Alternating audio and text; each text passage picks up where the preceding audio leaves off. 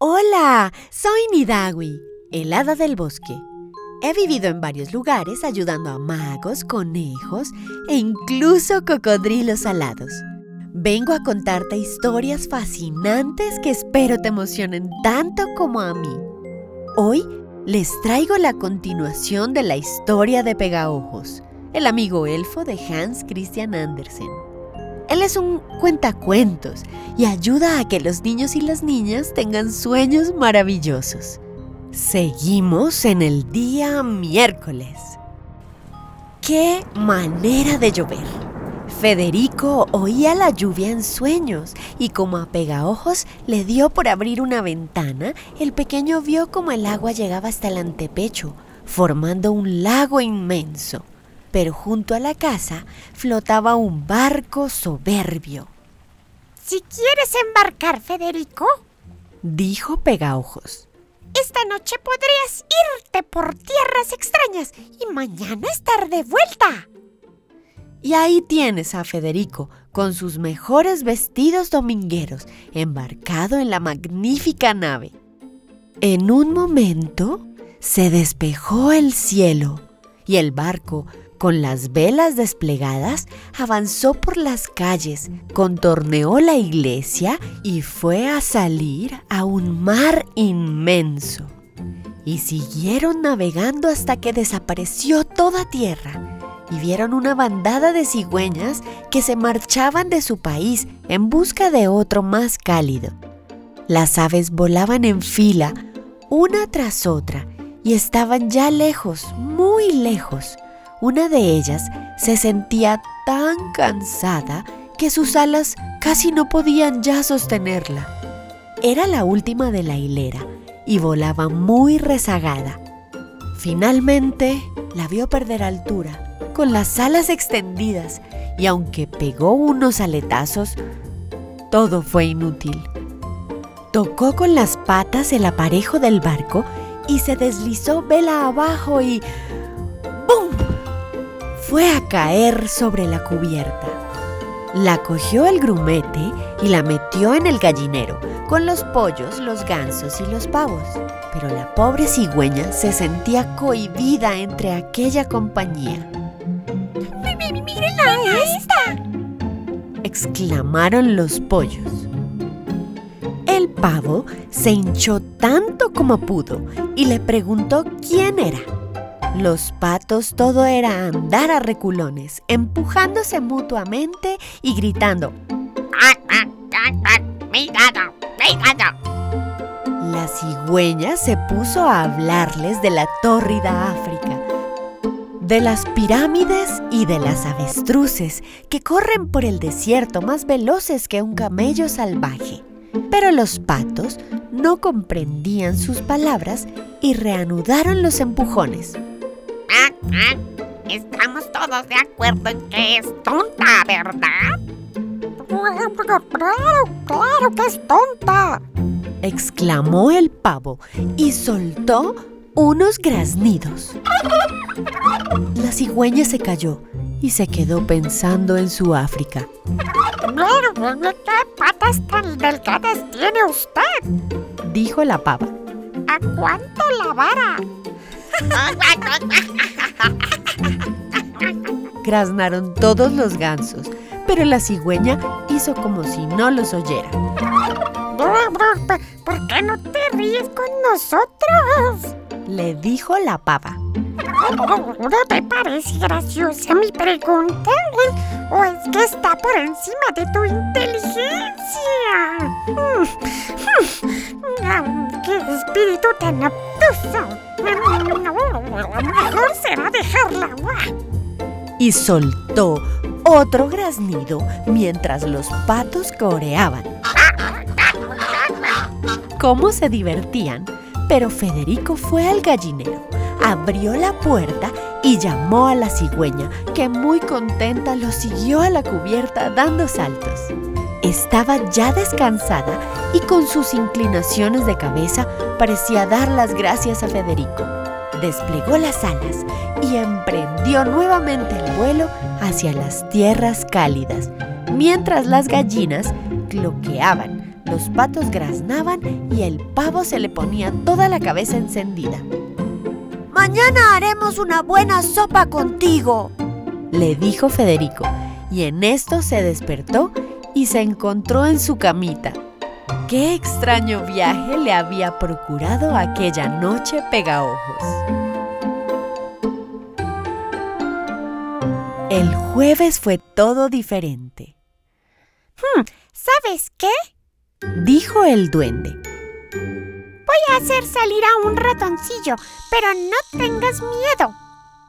Y le tendió la mano mostrándole el lindo animalito. Invitarte a una boda. Esta noche se casan dos ratoncillos. Viven abajo, en la despensa de tu madre. Es una vivienda, ay, muy hermosa. Ah, pero, ¿cómo voy a pasar por la ratonera? Preguntó Federico. Hmm, déjalo por mi cuenta, replicó Pegaojos.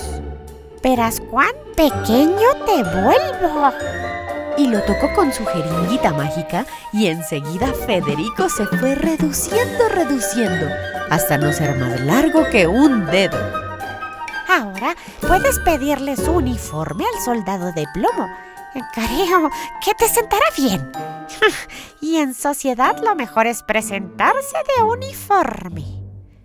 Oh, desde luego, respondió Federico, y en un momento estuvo vestido de soldado de plomo. ¿Hace el favor de sentarse en el dedal de su madre? Preguntó el ratoncito. Será para mí un honor llevarlo. ¡Ah, si la señorita es tan amable! Dijo Federico, y salieron para la boda. Primero llegaron a un largo corredor del sótano, lo bastante alto para que pudiesen pasar con el dedal y en toda su longitud estaba alumbrando con la fosforescencia de madera podrida. ¿Verdad que huele bien?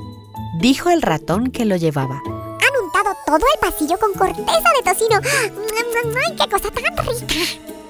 Así llegaron al salón de la fiesta.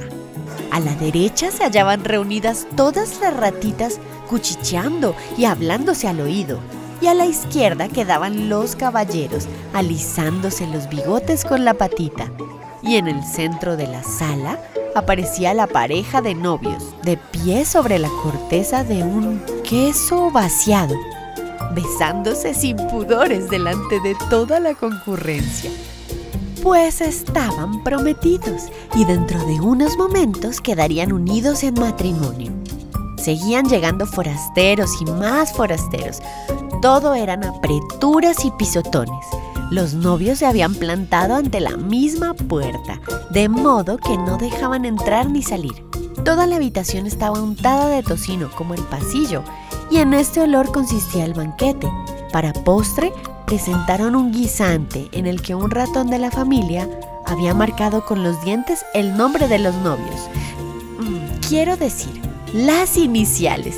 Jamás se vio cosa igual todos los ratones afirmaron que había sido una boda hermosísima y el banquete magnífico.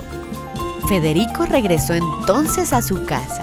Estaba muy contento de haber conocido una sociedad tan distinguida. Lástima que hubiera tenido que reducirse tanto de tamaño y vestirse de soldadito de plomo. Ahora llega el viernes. Es increíble cuánta gente mayor hay que quisiera tenerme a su lado, dijo Pegaojos. Sobre todo los que han cometido alguna mala acción.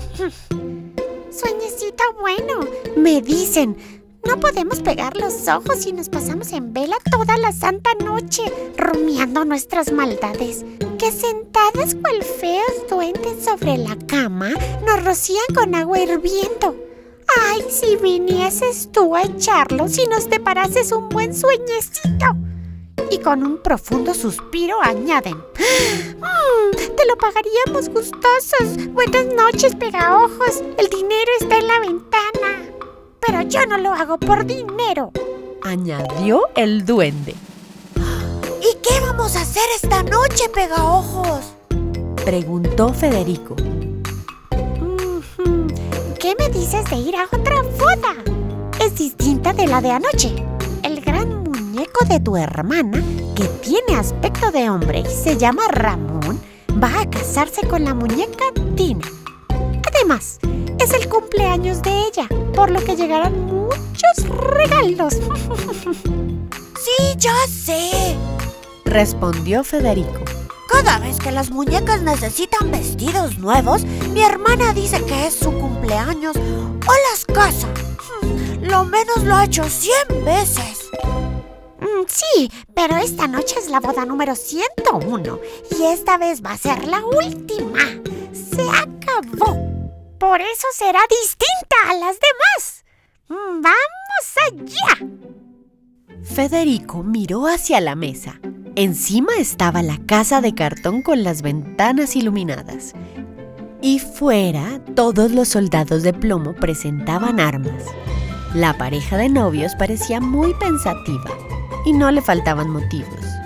De pie, en el suelo, se apoyaban los dos contra la pata de la mesa.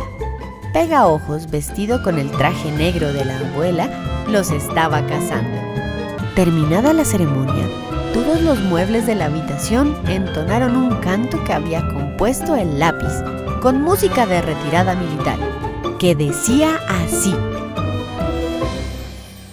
Vendrá la canción como el viento a la pareja que hoy se desposa. Están tiesos como palo de uso, pues que son de piel de cabritilla. Hurra por el palo y por el cuero, así cantamos hoy al viento y al tiempo. Y luego recibieron los regalos, pero habían renunciado a todo lo comestible, pues les bastaba con su amor.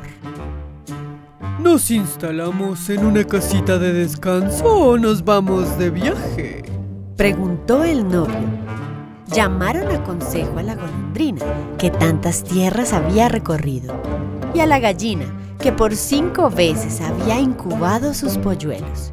Y la golondrina habló de los bellos países cálidos donde cuelgan los suculentos racimos de uvas, donde el aire es tibio y las montañas ostentan colores que aquí son desconocidos. Pero no tienen nuestras coles. Observó la gallina. Un verano estuve mis polluelos en el campo. Había un hoyo de arena donde íbamos a escarpar. Oh, y luego nos dejaban entrar en un huerto de coles. Oh, ¡Qué verdor, Dios mío! No puede imaginarse cosa más hermosa. Hmm, va, todas las coles son iguales. Dijo la golondrina.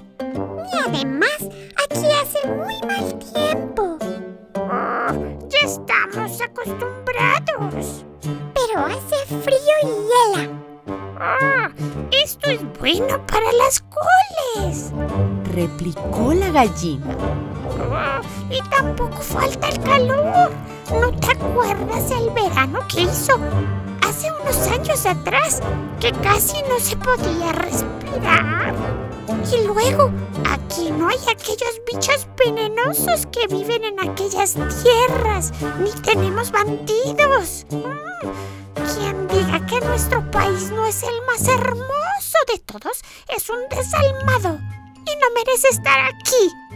Y echándose a llorar, la gallina prosiguió. También yo he viajado.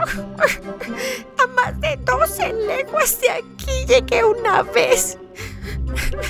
La verdad, no, no es un placer viajar. Sí, la gallina es una mujer razonable, dijo la muñeca Tina. No me apetece ir por las montañas. Todo es subir para luego volver a bajar. No. Mejor será irnos al hoyo de arena y a pasear por el huerto de coles. Y en eso quedaron. ¿Cómo te imaginas el barco en el que iba Federico? ¿Podrías dibujar el matrimonio de los ratoncitos? ¿Qué lugar les recomendarías a los muñecos Ramón y Tina para ir en sus próximas vacaciones? El tiempo vuela, así que la otra semana veremos qué pasa el sábado y el domingo con Pegaojos y Federico. Mientras tanto, imaginen qué puede pasar esos días y me cuentan. Mis Shaquickers, ahora quiero pedirles un favor. Si les gustó este episodio, cuéntenle a su familia, amigas y amigos para que las historias lleguen a más oídos. Antes de irme, quiero agradecer a todos los Shaquickers que me escuchan y a quienes comparten sus creaciones. Y gracias a quienes interactúan conmigo en el Facebook de Voces Encantadas y en arroba Voces Encantadas en Instagram. Recuerda, sueña y sé feliz.